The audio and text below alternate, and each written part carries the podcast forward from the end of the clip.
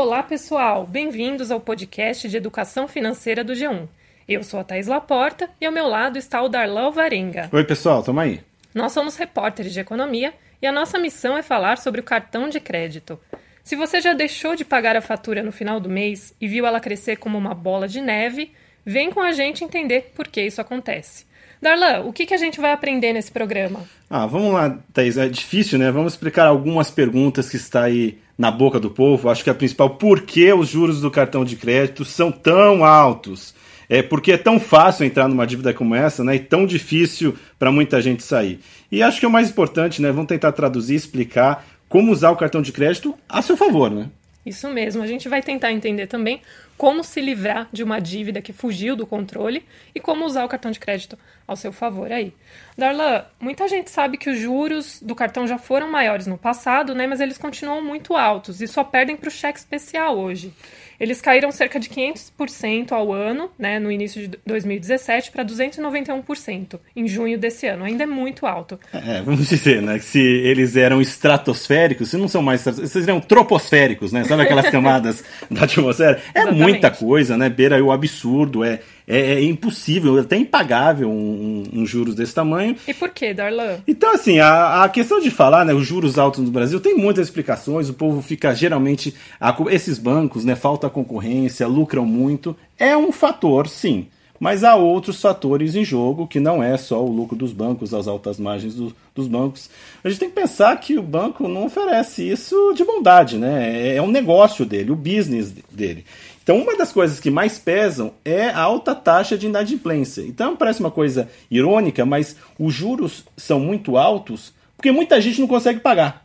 Deixa de pagar, fica inadimplente. Então, para assumir esse risco, os bancos usam taxas para a operação ser viável, conseguir suas margens e são taxas altíssimas. Então, acho que o que a gente quer, vamos tentar falar aqui um pouco, não só porque os juros são tão altos, mas porque as pessoas entram nesses juros, né? Eu acho que a primeira coisa para a gente falar aqui, cartão de crédito não é benefício, não é saldo, é dívida, né? A pessoa está contraindo um financiamento, é empréstimo. Então, vamos lá pensar que é o, esse juro é o mais alto do mercado, né? Saber usar o cartão de crédito. Mas, Darlan, o banco ele não dá um limite para a pessoa poder usar o cartão todo mês, né, de acordo com a renda dela, se eu não estourar esse limite, eu não deveria ser capaz de pagar essa conta? É, aí em tese sim, mas a gente observa também, né, que geralmente quando a pessoa é, tem um limite, estoura, paga uma, paga um, paga o mínimo e depois quita, isso é comum a pessoa receber uma proposta, ó, estamos elevando o seu limite de crédito. Então o banco até usa a, a, a seu favor, as pessoas estão utilizando muito, aumenta o limite para tentar pegar margens de todos esses potenciais aí é, de, é, devedores ou que não quitadores de todas as suas parcelas. Fora e, que existe uma oferta muito grande de vários cartões, né? não só pelos bancos. É, ao contrário de você contra, é, contratar uma linha de financiamento, empréstimo, que você tem que receber autorização, se o seu perfil aprova, esse é um crédito pronto e muitas, as, é, muitas operadoras dão esse cartão sem checar muito o histórico se da, da pessoa, da disposição, porque é, tá, tá apostando que um potencial usuário pode em algum momento pagar só a taxa mínima, entrar numa dívida, ganhar em juros. Então, o, o controle é muito menor, é uma linha de crédito muito fácil que a gente fala. É fácil de. É o dinheiro mais fácil que tem no mercado quando falta um dinheiro. Ah, eu pego o cartão de crédito, que realmente todo mundo tem à disposição de uma maneira muito fácil. Por isso que é comum a pessoa ter mais do que dois cartões, né? Lojas oferecem, o cartão de crédito é, está aí à, à disposição, a oferta circulando à solta. E um dado mundo. interessante, Darla, a gente tem uma pesquisa aqui feita pela ABEX, que é a Associação dos Cartões, né? Ela mostrou que o brasileiro usa o cartão para comprar produtos de primeira necessidade, que são compras básicas, né? E os especialistas eles recomendam, na verdade, que se use mais o cartão para gastos emergenciais, né? Aquela despesa que não estava prevista no final do mês, né? Acho que traduz isso aquela perguntinha que a gente sempre ouve na hora de vai no caixa. Crédito ou débito? Como se fossem sinônimos uma opção normal. Não, eu, eu, decido agora crédito ou débito como se fossem similares. Não, cartão de débito é o seu saldo corrente na conta que já sai automaticamente. Cartão de crédito, você só vai pagar lá na frente. É ótimo, claro que a gente usa muitas vezes como um, um capital de giro fácil, né? Você, você já está no fim do mês, a, o, o saldo na sua conta já está já tá acabando, o salário ainda não caiu, então você antecipa um compromisso, uma compra e, e, e se livra de uma uma dívida. Então, claro que é uma mão na roda, mas daí que é o alerta para as pessoas de saberem usar o cartão de crédito como que ele devidamente é, né? Um cartão de crédito que deveria não ser usado aleatoriamente, como você disse, para contas básicas. Tem outro dado do Banco Central divulgou recentemente muito curioso, né? O uso preferencial de meios de pagamento, né? O, o muita gente paga ainda em dinheiro, o débito está tá crescendo, mas mostrou que o cartão de crédito é a forma preferencial de 15% dos brasileiros para comprar qualquer coisa. Então tem gente que compra tudo mesmo no cartão. É, tem gente que até defende, não, eu consigo tal, só que o risco é de você perder o controle. Então, assim, é, é, é uma mão na roda desde que você saiba usar e evite aí gastos, como a gente falou, contas correntes, comprar tudo no cartão, né? Preferencialmente devia ser compras pensadas um, um, gasto aí, vamos dizer assim, especial, e não um gasto aleatório, como você falou, supermercado. Depende, a compra do mês, tem gente, famílias, não, eu compro a compra do mês toda no cartão, mas tem gente que gasta realmente, é, é o primeiro que tira da carteira, né? Não, eu já paguei agora, acabei de pagar com, com débito, deixa eu pagar com crédito agora. Vai revezando como se fosse essa melhor política de, de controlar suas contas. Né? E quando vem a fatura, a pessoa leva um susto, né? Porque não imaginou que tinha comprado tanta coisa.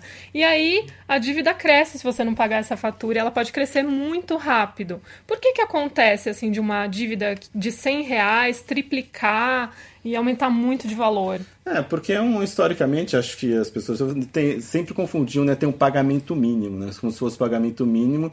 Se você pagasse só aquele mínimo, tudo ok. Você não fica inadimplente, seu nome não fica sujo. Só que tem uma coisa que talvez é tão grave quanto isso, né? Ah, você está pagando uns juros que vai se multiplicando, virando uma bola de neve, o tal chamado juros, juros rotativos, juros é. compostos que vão. É juros que, sobre juros. Juros né, sobre juros e você nem sabe onde isso vai parar. Então, daí que é todo um alerta. Agora o tema voltou, as pessoas tentando. É, o Banco Central mudou algumas normas para tentar controlar esses juros rotativos. Foi muito alto e, de fato, baixou um pouco. Vamos ser assim, honestos, sinceros.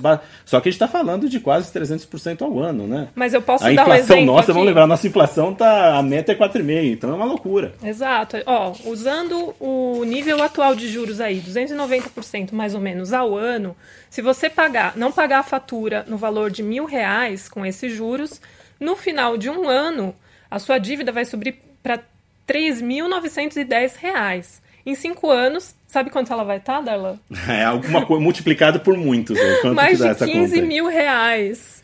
Pois é. E por isso que tanta gente simplesmente não consegue pagar, né? Não, é assim, fazendo olhando o lado prático da vida, eu vou tentar aqui, eu tô falando tão mal do cartão, né? Deixa eu falar um pouco bem aqui, as pessoas escutam.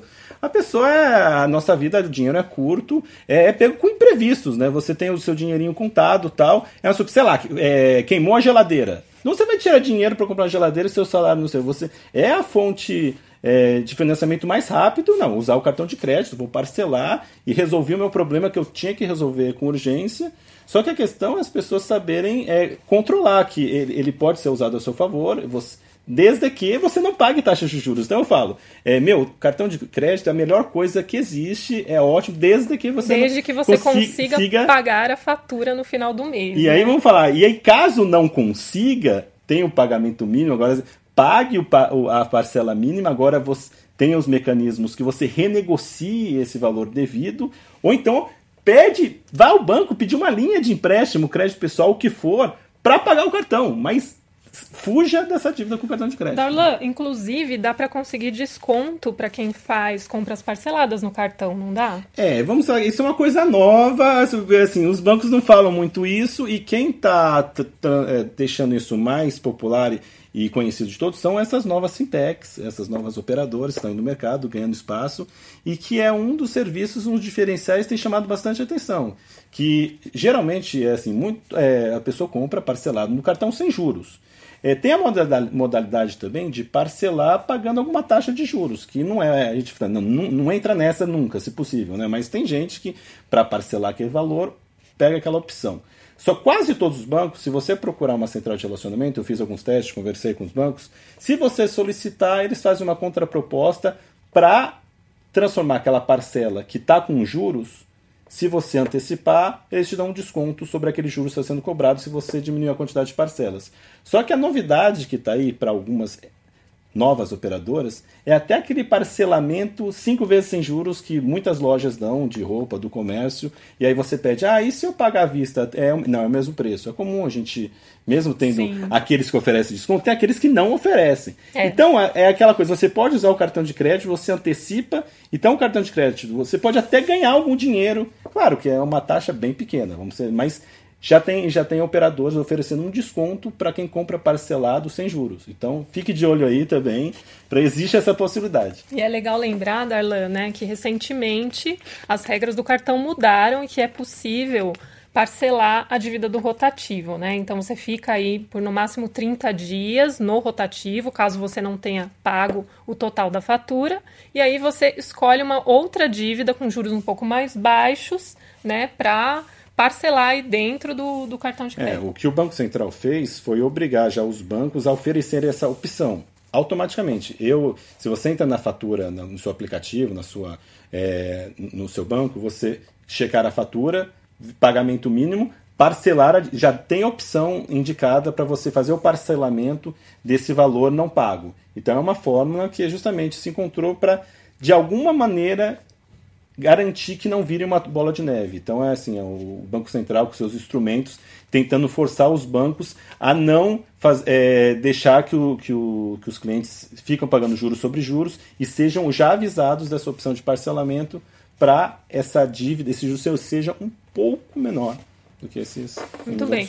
Agora, se a dívida já fugiu do controle, é preciso se livrar dela de algum é. jeito, né? Troque a dívida. E para saber qual é a melhor forma de fazer isso, a gente conversou com o Renato Rosenblit, ele é diretor da Planejar, que é a Associação Brasileira dos Planejadores Financeiros, e ele tem dicas para dar para vocês. Ouve só, galera. Eu daria cinco passos para sair da dívida do cartão. O primeiro passo é entender o aspecto comportamental. É, cartão de crédito é um meio de pagamento, ele não é um complemento de salário. Tem gente que ganha dois mil reais por mês, tem um limite no cartão de 500 e acha que pode gastar 2.500 por mês. Não é isso. Né? As pessoas têm que gastar menos do que ganham em salário e o cartão é só um meio de pagamento.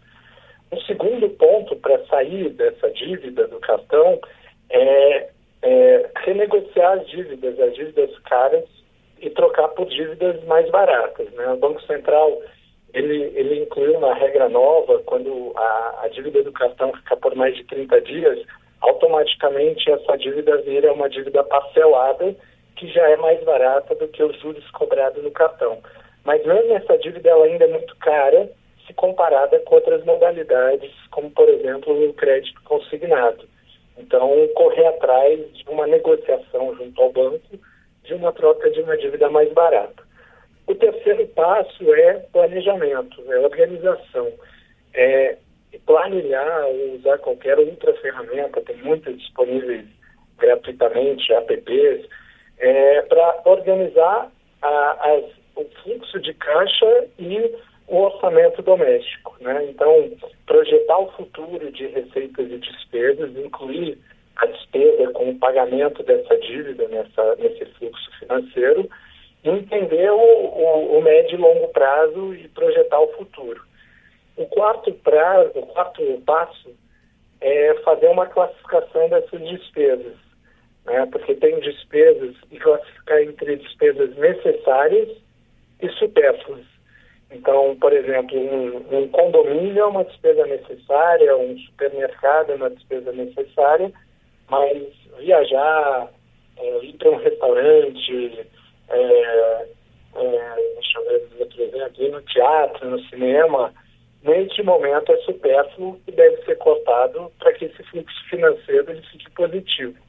Né?